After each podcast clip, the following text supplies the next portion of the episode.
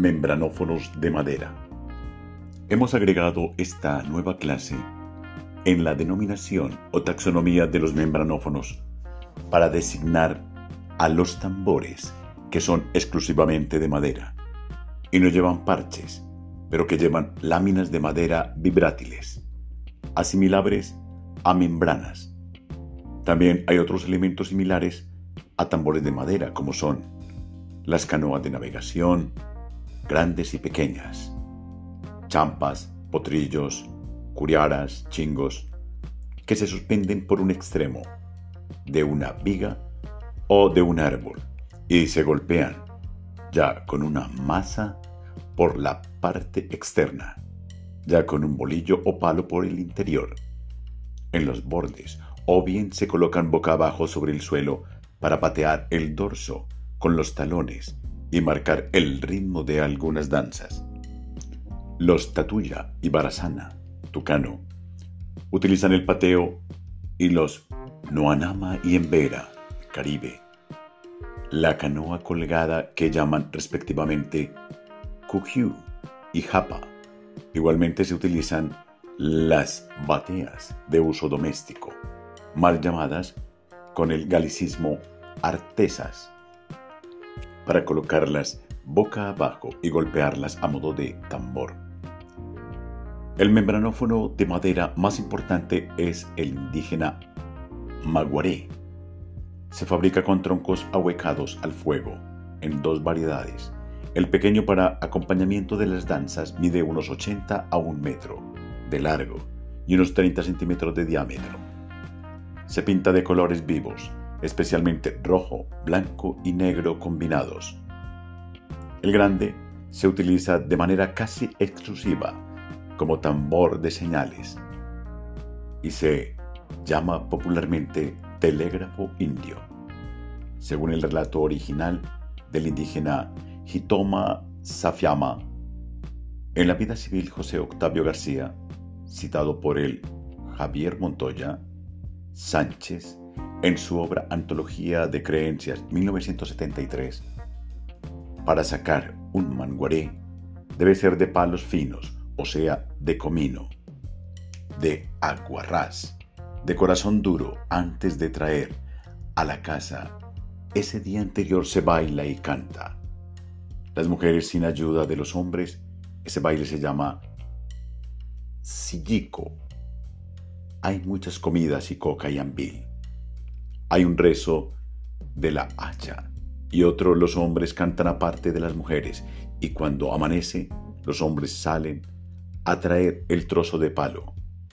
Él va adelante, lleva un cántaro de barro lleno de caguana, chicha, y lo quiebra en el trozo y cuando llega en la casa, allí lo deja.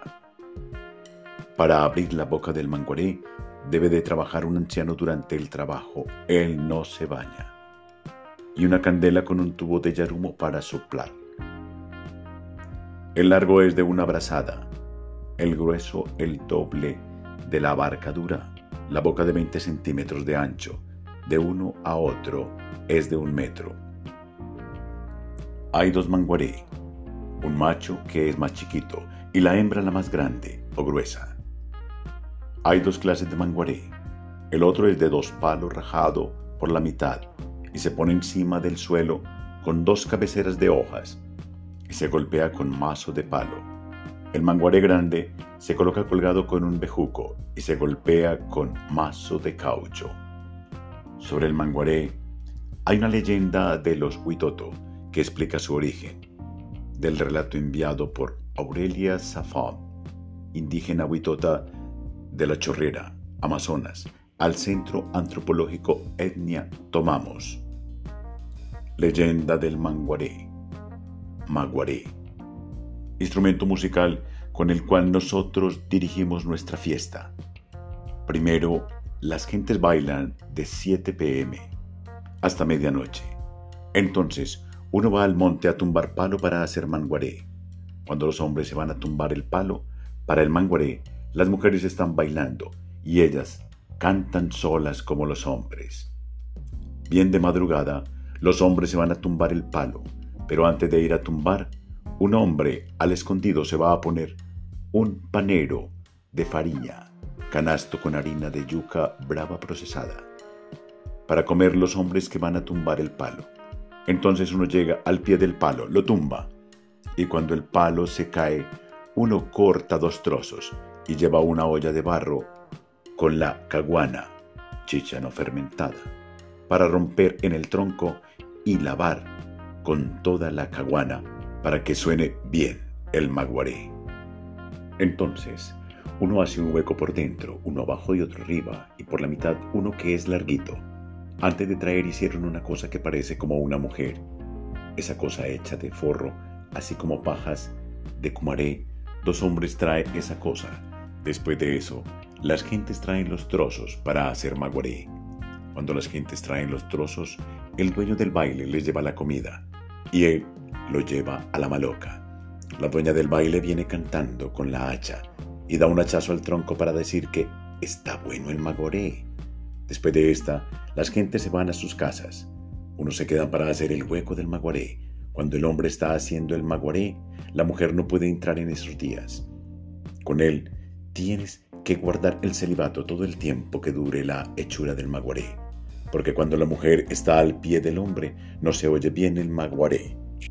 Después de hacer el hueco de maguaré, lo quema por dentro y cuando está bien listo lo cuelga arriba como un bejuco grueso. El maguaré se utiliza para anunciar cuando una familia está enferma o va a hacer fiesta.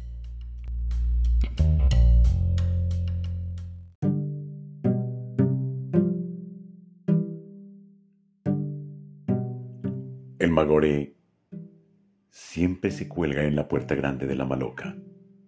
El canto del maguaré es así el huitoto. Viridide, amena, baitcaña, ayuna, guaina, ferede, kiburudé. Ahora lo escribo en castellano. Encontramos un palo bueno y que se oye lejos. El maguaré dura 15 o más años. Se utiliza para hacer baile cuando comemos un animal grande como danta, cerrillo y otros animales. Cuando hacemos baile, nosotros tocamos el maguaré todos los días, dos semanas antes, y se toca por la mañana y por la noche. Se toca cuando van los hombres a cacería, cuando van a comer, cuando viene alguna persona a entregar regalo de carne o pescado porque es costumbre de regalar al dueño del baile lo que han cogido para que no se ahume mucho. De nuestras observaciones podemos agregar sobre la construcción del maguaré. Colocado el tronco horizontalmente y a unos 35 centímetros de cada extremo, se colocan porciones de brasas. Se aviva el fuego, cuidando de que no se pase de un círculo de 20 centímetros de diámetro. Esto se hace humedeciendo la madera que se quiere proteger. El fuego va penetrando hasta donde se quiera profundizar. Todo el sector interior del tronco se ahueca, dejando solo dos aletas o mamelones en el centro. Para conseguir esto se cubre la pared interna del tronco, en la zona donde debe ir mamelón, con barro o tierra mojada. Luego se separan los dos mamelones o aletas con una ranura. Sobre esta ranura hay sus aletas laterales que son desiguales. El magore macho es más grande en la derecha y viceversa en la hembra. Se golpea con dos mazos de madera fina que llevan en su extremo una gran masa de caucho crudo atada con fibra de cumaré. En el maguaré de señales, el sonido alcanza a oírse a siete leguas como máximo, normalmente cinco los mensajes recibidos por un grupo tribal son repetidos por otros y así se cubre enormes distancias en poco tiempo para avisar la llegada de gentes blancas o forasteras, número de personas objeto de la visita, ataques bélicos, búsqueda de personas extraviadas en la selva, etc. Los maguaré de señales se colocan colgados de los árboles en posiciones inclinadas para tocarlos fácilmente sobre horcones de troncos y generalmente cerca de corrientes de agua para mejorar la transmisión del sonido, porque sobre los ríos no hay árboles que detengan el aire. El maguaré grande mide hasta 2 metros de longitud y hasta 60 centímetros de diámetro. Es de uso común entre el Huitoto, sector Bora, Omurui o Muinani y en otras tribus del Caquetá, Baupés y Amazonas. Se ha discutido sobre la condición de las señales en clave que transmiten los indios hasta el punto de que se ha negado la posibilidad de que existan códigos especiales para entenderse con golpes o combinaciones de golpes convencionales para dar las noticias. Se argumenta que en el África es común el uso del toque de los tambores para transmitir mensajes, lo mismo que en Centro y Sudamérica y en el Pacífico. Se dice que los sistemas más elaborados, Antonio Navarrete, lenguas y tambores, que sirven para la conversación libre son los africanos. Antropólogos y viajeros conocen bastante bien estos sistemas, pero muy poco se ha hecho desde el punto de vista lingüístico. Sin embargo, los pocos trabajos que se conocen establecen, sin lugar a dudas, que el lenguaje de los tambores se basa en una discreta transferencia a un medio musical de ciertas características de la lengua hablada, características como la entonación o el tono que son fundamentales en la mayoría de las lenguas africanas.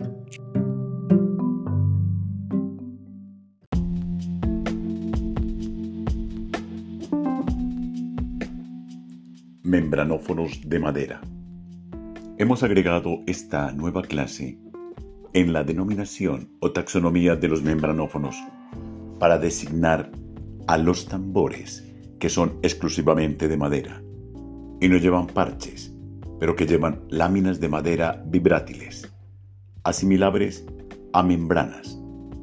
También hay otros elementos similares a tambores de madera, como son las canoas de navegación, grandes y pequeñas, champas, potrillos, curiaras, chingos, que se suspenden por un extremo de una viga o de un árbol y se golpean ya con una masa por la parte externa, ya con un bolillo o palo por el interior, en los bordes, o bien se colocan boca abajo sobre el suelo para patear el dorso con los talones y marcar el ritmo de algunas danzas. Los Tatuya y Barasana, Utilizan el pateo y los Noanama y Embera, Caribe, la canoa colgada que llaman respectivamente Kukyu y Japa. Igualmente se utilizan las bateas de uso doméstico, mal llamadas con el galicismo artesas para colocarlas boca abajo y golpearlas a modo de tambor. El membranófono de madera más importante es el indígena maguaré. Se fabrica con troncos ahuecados al fuego, en dos variedades. El pequeño para acompañamiento de las danzas mide unos 80 a 1 metro de largo y unos 30 centímetros de diámetro. Se pinta de colores vivos, especialmente rojo, blanco y negro combinados. El grande se utiliza de manera casi exclusiva como tambor de señales y se llama popularmente telégrafo indio, según el relato original del indígena Hitoma Safiama. En la vida civil José Octavio García, citado por él Javier Montoya, Sánchez en su obra Antología de Creencias 1973, para sacar un manguaré debe ser de palos finos, o sea, de comino, de aguarrás, de corazón duro antes de traer a la casa. Ese día anterior se baila y canta. Las mujeres sin ayuda de los hombres, ese baile se llama sillico. Hay muchas comidas y coca y ambil. Hay un rezo de la hacha y otro los hombres cantan aparte de las mujeres y cuando amanece los hombres salen a traer el trozo de palo. Él va adelante, lleva un cántaro de barro lleno de caguana, chicha, y lo quiebra en el trozo y cuando llega en la casa, allí lo deja. Para abrir la boca del manguaré debe de trabajar un anciano durante el trabajo. Él no se baña. Y una candela con un tubo de yarumo para soplar. El largo es de una brazada, el grueso el doble de la abarcadura, la boca de 20 centímetros de ancho, de uno a otro es de un metro. Hay dos manguaré, un macho que es más chiquito y la hembra la más grande o gruesa. Hay dos clases de manguaré. El otro es de dos palos rajado por la mitad y se pone encima del suelo con dos cabeceras de hojas y se golpea con mazo de palo. El manguaré grande se coloca colgado con un bejuco y se golpea con mazo de caucho. Sobre el manguaré hay una leyenda de los Huitoto que explica su origen, del relato enviado por Aurelia Safon, indígena Huitota de la Chorrera, Amazonas, al Centro Antropológico Etnia Tomamos. Leyenda del Manguaré. Maguaré. Instrumento musical con el cual nosotros dirigimos nuestra fiesta. Primero, las gentes bailan de 7 pm hasta medianoche. Entonces, uno va al monte a tumbar palo para hacer manguaré. Cuando los hombres se van a tumbar el palo, para el manguaré, las mujeres están bailando y ellas cantan solas como los hombres. Bien de madrugada, los hombres se van a tumbar el palo, pero antes de ir a tumbar, un hombre al escondido se va a poner un panero de farina, canasto con harina de yuca brava procesada, para comer los hombres que van a tumbar el palo. Entonces uno llega al pie del palo, lo tumba, y cuando el palo se cae, uno corta dos trozos y lleva una olla de barro con la caguana, chicha no fermentada, para romper en el tronco y lavar con toda la caguana para que suene bien el maguaré. Entonces, uno hace un hueco por dentro, uno abajo y otro arriba, y por la mitad uno que es larguito. Antes de traer hicieron una cosa que parece como una mujer. Esa cosa hecha de forro, así como pajas de cumaré, dos hombres traen esa cosa Después de eso, las gentes traen los trozos para hacer maguaré. Cuando las gentes traen los trozos, el dueño del baile les lleva la comida y él lo lleva a la maloca. La dueña del baile viene cantando con la hacha y da un hachazo al tronco para decir que está bueno el magoré. Después de esta, las gentes se van a sus casas. Unos se quedan para hacer el hueco del maguaré. Cuando el hombre está haciendo el maguaré, la mujer no puede entrar en esos días.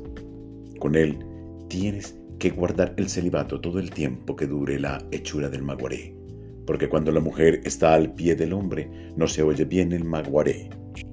Después de hacer el hueco de maguaré, lo quema por dentro y cuando está bien listo lo cuelga arriba como un bejuco grueso. El maguaré se utiliza para anunciar cuando una familia está enferma o va a hacer fiesta.